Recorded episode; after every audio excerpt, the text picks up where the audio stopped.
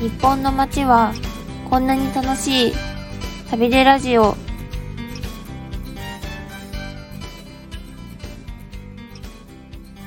んにちはワラクウェブスタッフの北本智子ですこんにちは、ワラクウェブスタッフの河原谷時子です。はい今回もスペシャルゲストということで俳優の堀内正美さんをお招きしていますどうぞよろしくお願いいたします堀内です。よろしくお願いします。はい、今回は第3回ということで、あの堀内さんがプロジェクトを立ち上げられた「頑張ろう神戸」や1.17希望の明かりについてお聞きしたいなと思っています。はい。頑張ろう神戸というのは堀内さんが考えられたとお聞きしたんですが、そうですね。あの、はい、まあ、みんなの思いとして、あの、あれだけの災害の中で、えーはい、とにかく頑張んなきゃダメなんだっていうことで頑張ろうっていうのはうん。自然発生的に、はい、あ頑張りましょうね。あのしんどいけど頑張りましょう頑張ろうねっていう声は街の中に溢れていたんですよ。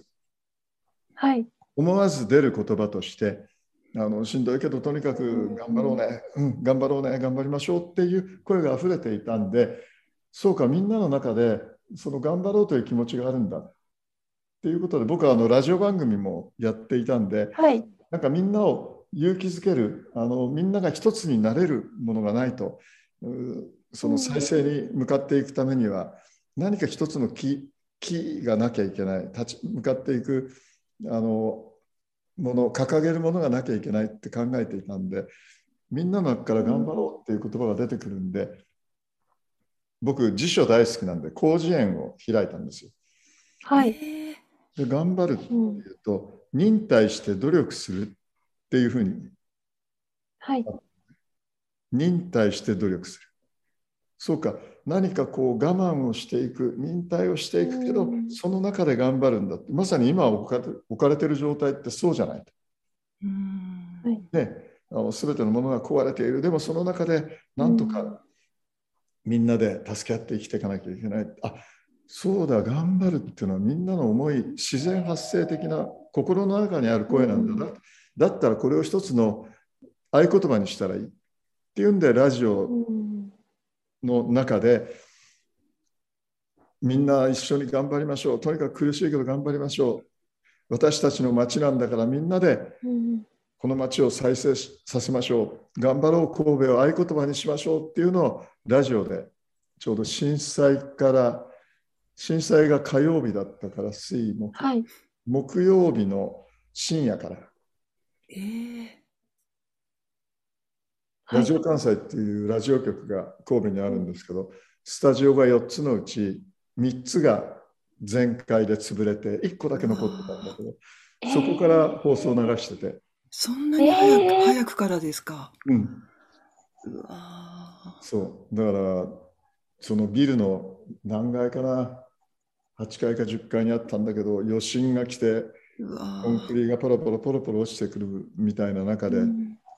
あの恐怖があったのまだ覚えてるけどえなんか勢いでのその中に入っちゃったけどこれでぐしゃっとなったらおしまいだなっていう。ー、あその中でされてたんですね。そうそう。それであ放送でずっととにかくみんな頑張りましょうね。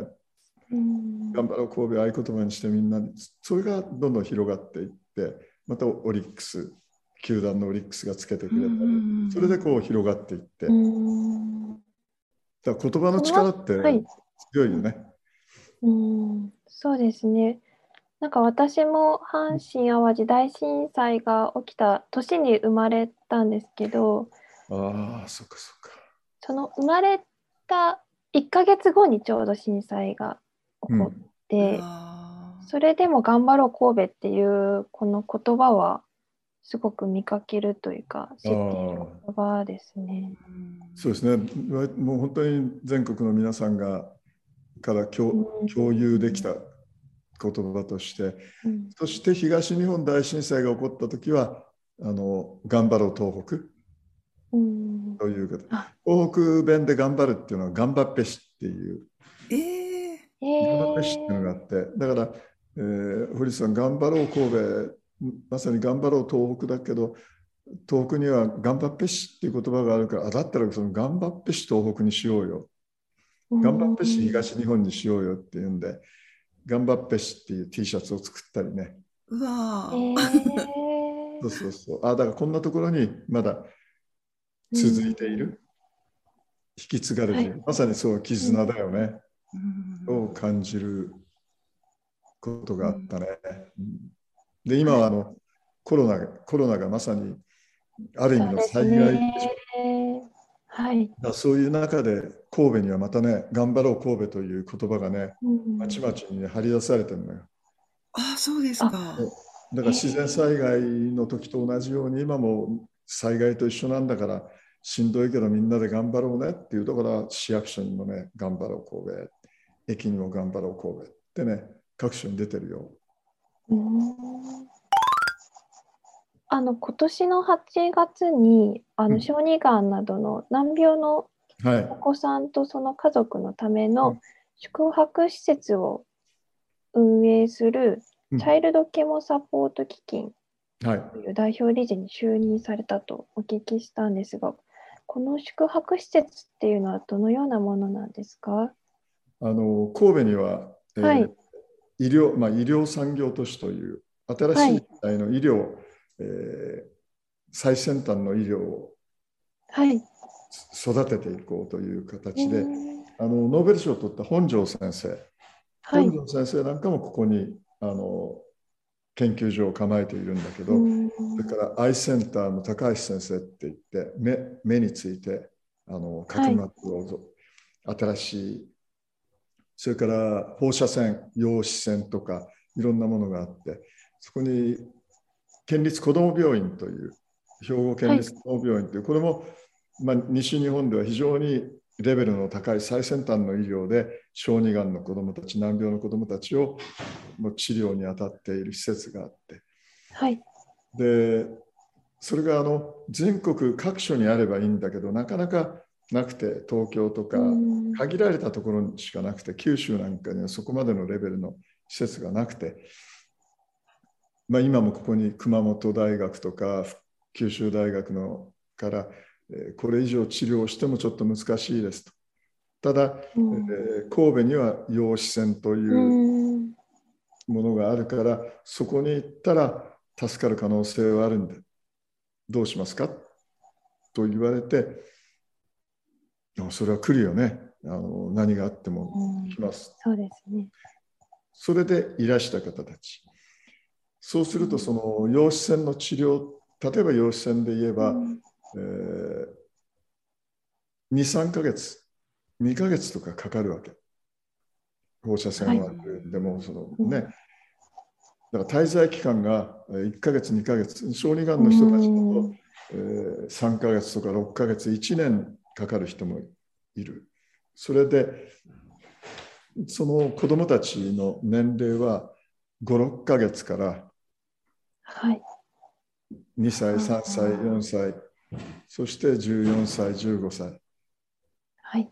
という子たちそうすると、まあ、14歳15歳の子たちについてはお母さんたちも病院に付き添って、うんまああのじゃあ今日はこのぐらいで帰るからねって言って、うん。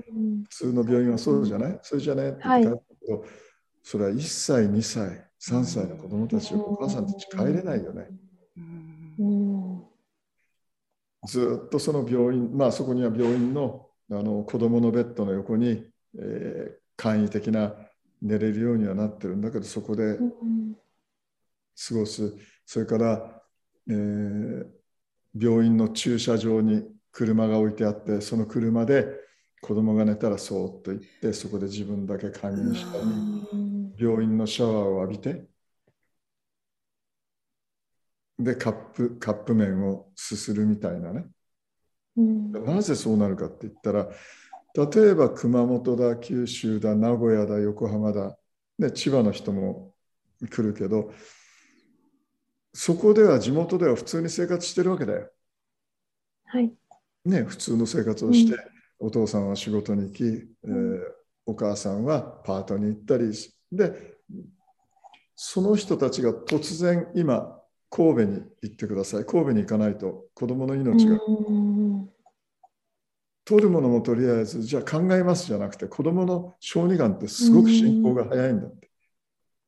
だからもう分かったらすぐに治療に入んないとかね。だからすぐ行ってくださいって言われても取るものもとりあえずここにポンと来てそういう生活になるわけじゃん。と近くにはホテルはある。ホテルはあるけど1泊1万円とか安いところでも5、6千円する。ね、30日間で30万円だよね。出せるわけないよね。5000円のホテルでも15万だよね。出せるわけないよね。で、ここはそういう方たちが滞在できるようにということで、はい、みんなの寄付で作った建物なのね。19所帯19所帯の人たちが入れるようになってるんだけど、はい、1000円と1500円。部屋が。はい。ちょっと待ってね。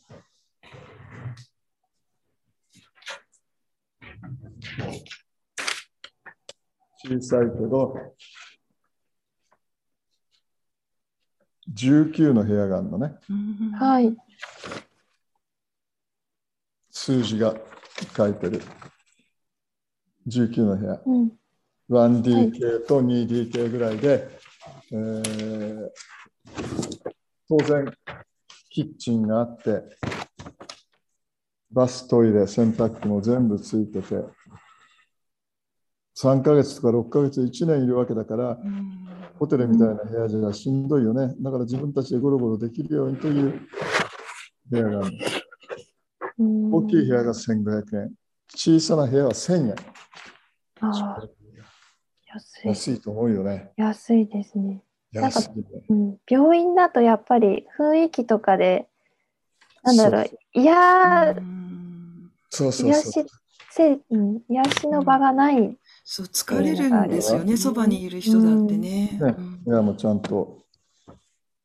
うんそれぞれがど独立してるんですね、お部屋が。一つが独立して。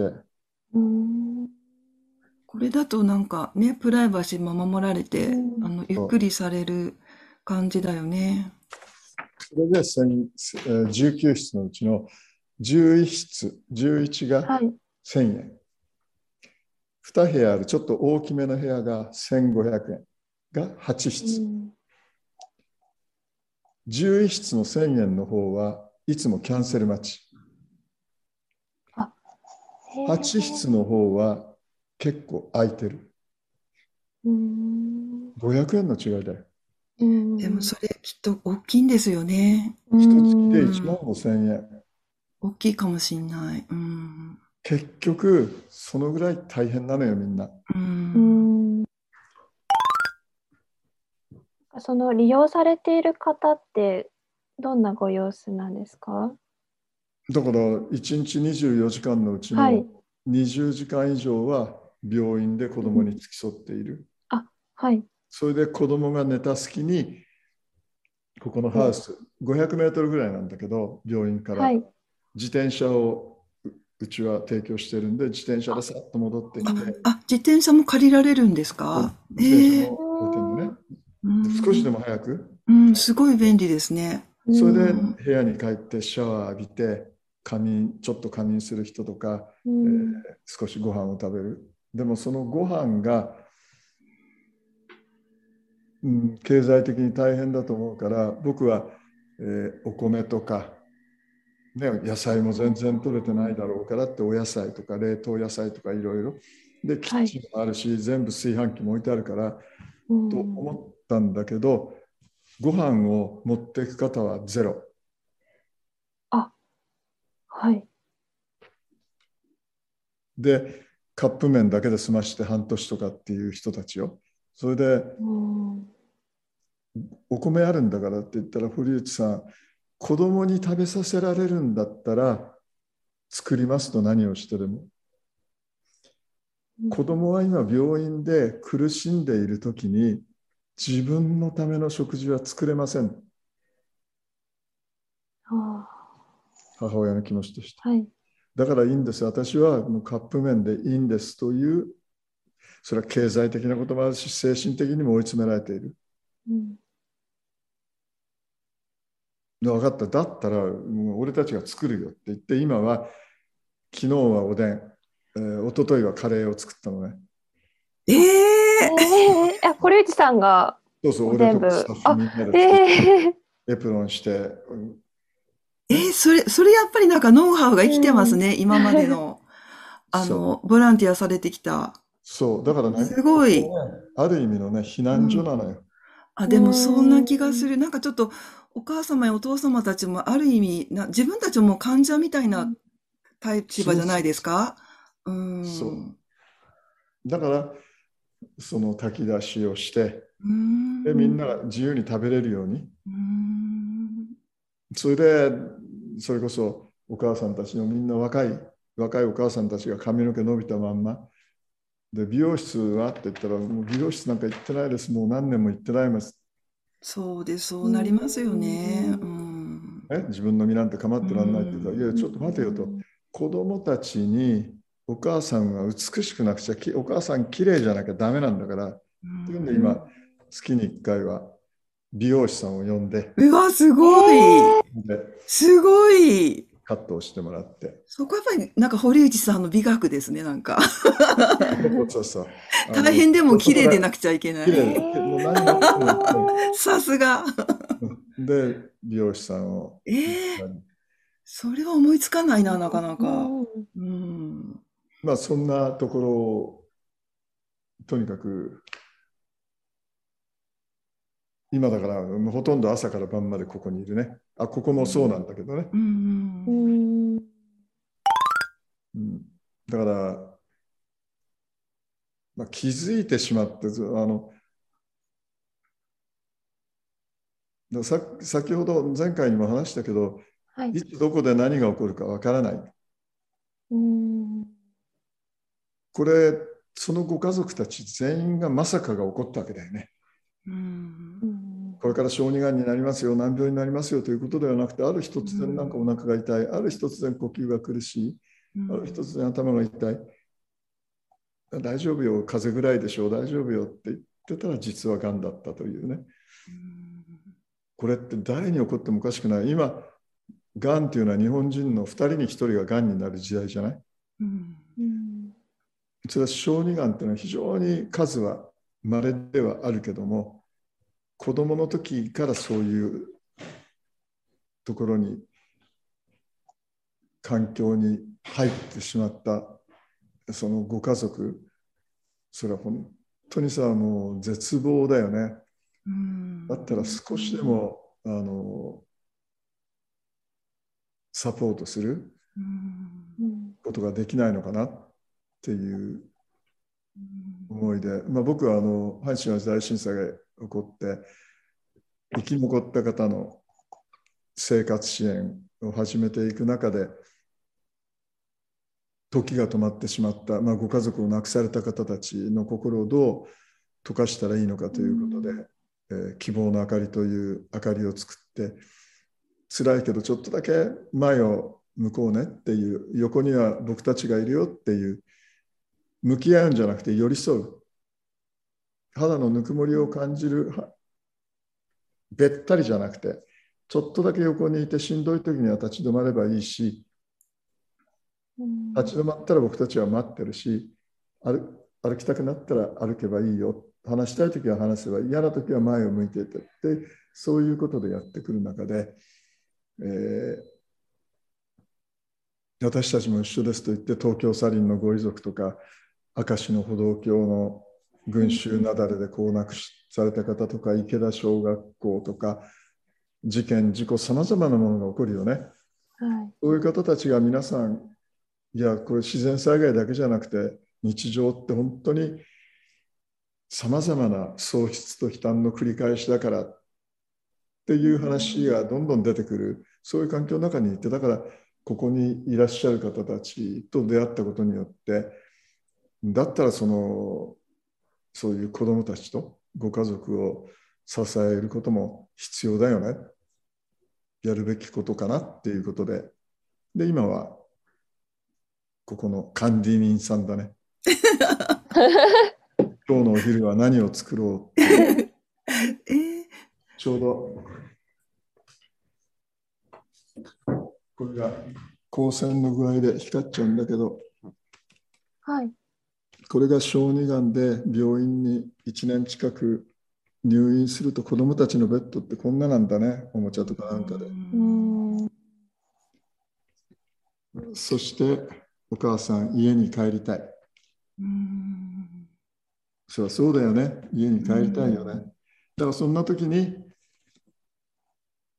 病院の近くにこういうところがあってう、んゆっくりできたらいいんじゃないかなっていうことで。あのお子さんたちもあの闘病中のお子様たちもちょっとだけ小康状態とかになられたらそちらに訪ねることとかはできたりするんですか？だから一時退院、ああなるほど。結局あの治療っていうのは何クうんールって言って、1回うにん1回。で、それが終わったら1週間空いて次に治療をする。また1週間空いてとうんあるじゃない、うん。この間っていうのは、いや、自宅に帰っていいですよ。うんなるんだけど、うん。それは熊本にとか九州にとか、あ大変だ。奄美大島からもいらっしゃるけど、横浜とか名古屋っていうと、うん。この間に帰ることは大変じゃない？あーそんなの大変すぎる。うん。大変すぎるじゃない、うん。移動していて、もしも何かあってあって。本当だから、この間をこちらにうん滞在されるご家族もいる。あ、それすごい安心。で、あの、看護師さんとかもいらっしゃるんあ看護師さんですよはね。6人いて、うんで24時間。あ、それはもうなんか道中不安になるよりは全然そうそうだから、怖いですよここでね。何かあったらね、うん看護師さんが指示してくれるし、うんそういううん場所なのね。なんか安心できる、あの、第二のお家みたいな感じですよね。そこにいると。うん、な、なんか助けてもらえるみたいな。そうそう、お部屋じゃなくて、うん。家として。だからその代わりに、あの各部屋には、えー掃除道具も全部置いて、うんうんうんで、入られた時に、あの自分で掃除してよと。自分の家なのに。ただ、まあね、あのお子さんの容態とかいろんなのがあるから、うん。もちろんそれをしなきゃいけないんじゃないけど、うん。少し日常をそのうん。中にうん作っておかないとうん、ただただ待つ人になっちゃうじゃない？うんそうですね。うんだから、ちょっとだけでも自分の体を動かす。やっぱりそれをしないとうんダメだよっていう形で、うんそんな風にやって。うんでもね、なんかお食事、やっぱね、食べ物の力ってすごいね。笑顔が出てくるんだよね。そうですか。あ笑顔が出てくる。へえ。で、結構ね、あの、大人数用にカレー鍋でやったりすると、焦げたりするじゃない？でもまあ、うん焦げててね、ちょっとね、お焦げのスパイスが入ってますとかって言ってね。だから雰囲気はね、なんか一緒にお食事すると気持ちがほぐれますよね、きっと。そううんうんだから極力スタッフも看護師さんも一緒にええうんみんなで食べて、うんワイワイガヤガヤと、次は何がいいねみたいなことでへね。えあの SNS で、あの施設で必要なものをうんをアップしてはい。それを見た人が購入して届けるっていううん方法をちょっっと見たんですけどこれがね、画期的だよね。びっくりしました。うんうんアマゾン。ああの、はいアマゾンアマゾンがやってくれてんだけど、うんうん。ウィッシュリストという、はい。あの、アマゾンのトップページに行くと、ウィッシュリストってあるから、はいそこのウィッシュリストに行くと、はい。うちは登録していて、例えばチャイルドケムハウスがトイレットペーパー、ここの生活すべて、先ほど言ったように、うん。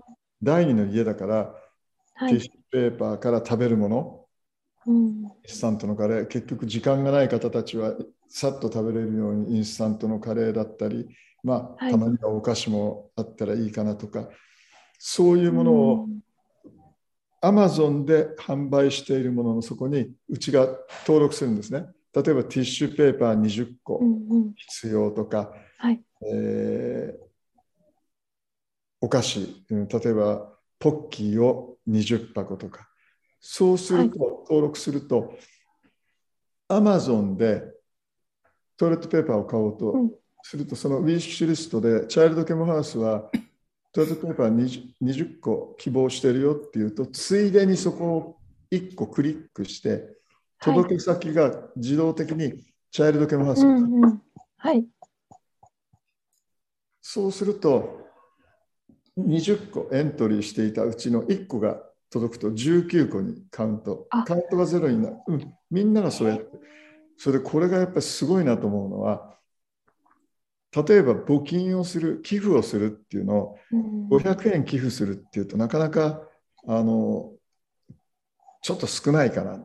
まあ、せめて1000円ぐらい寄付しなきゃとか、えーうんあるじゃないですか。はい。でも本当にワンコインで、あそうか、これで実際にリアルに使ってもらえる、まあ、ティッシュペーパーとか、まさに、ね、トイレットペーパーだったり、うん食べるもんでも、リアルに使ってもらえるものがそこで自分が渡したっていうから、物品寄付、はい。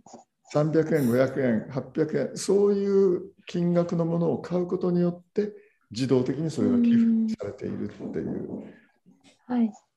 そういう仕組みなのね。だから、はい。これはあの別にチャイルドケムハウスだけじゃなくていろんなうん団体がアマゾンに協力してもらってやってるんだけどあこれはすごく助かるねなんか何が必要なのかっていうところから第三者はわからないので、そうそうそうそううんそうだね。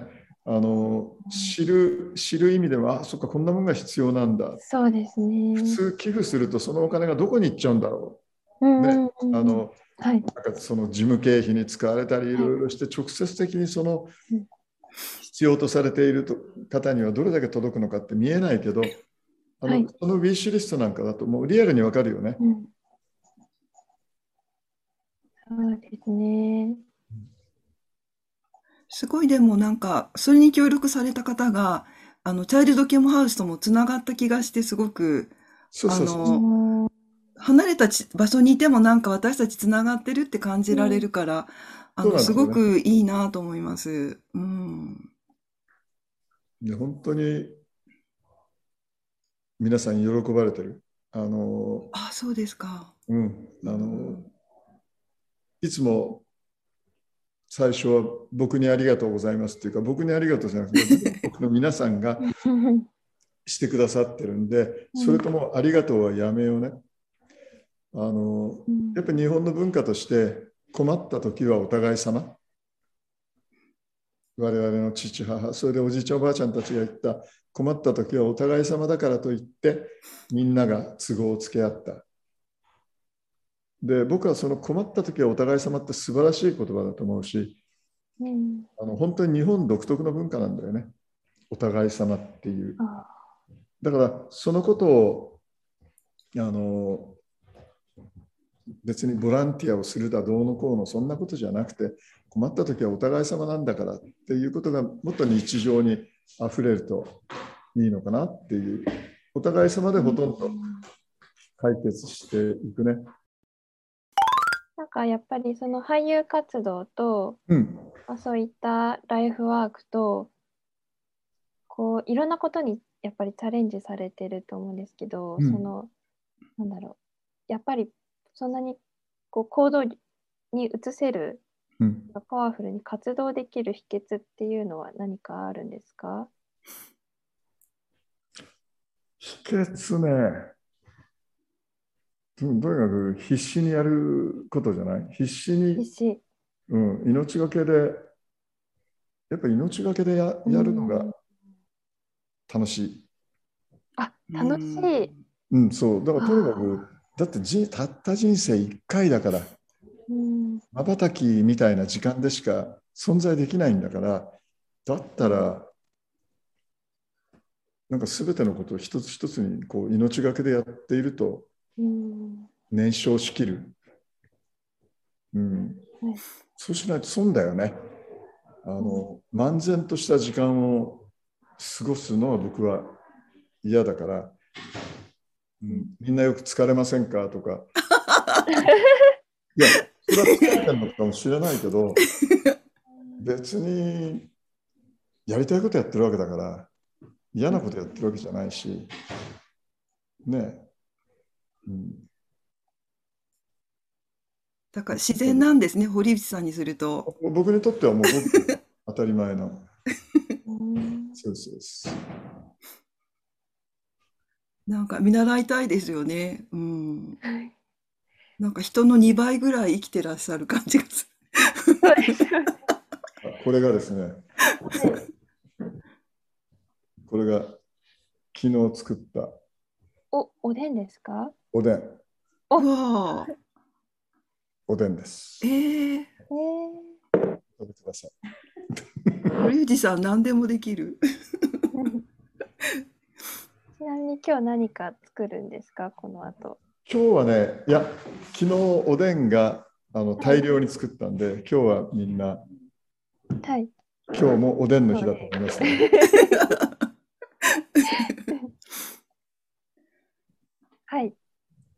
じゃ食材も大歓迎ですね。送っていただけるのは。結構ね、そうですね。うん、あの農家の方とか、最近みんなあのの農園をしているとか、いろいろそういう方たちがね、お野菜を食ってくれたり、卵を食ってくれたりね。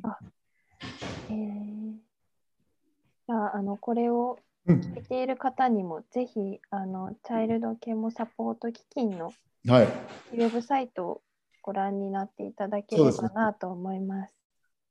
あと、日々の、日々のことについては、一番よく出てるのは、あの今僕の Facebook、Facebook、はい。チャイルドケモサポート基金の Facebook と、まあ、僕の Facebook、あとインスタには極力、はい。日々の暮らしの様子。が載せるようにしてますんで、はいまた見ていただければ。そうですね。うん、はい。チェックしていただいていければなと思います。はい。というわけで、えっと、第、えっと、3回にわたって俳優の堀内正美さんをお招きして、俳優のお仕事やライフワークについてお伺いしました。堀内さん、どうもありがとうございました。どうもありがとうございました。失礼します。ありがとうございましありがたと。うございました。